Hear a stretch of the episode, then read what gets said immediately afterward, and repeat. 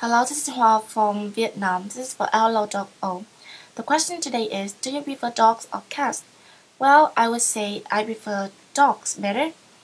Um, to share with you, I have two dogs at home now, and they are they are a little bit small but very cute and lovely.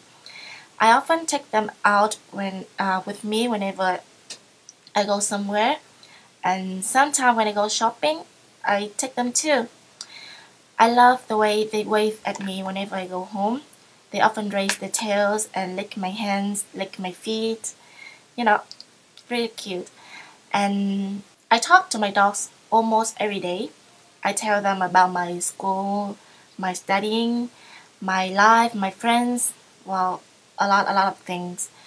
We are really, really good friends. So, how about you? Do you have any dogs or cats? And which one do you prefer?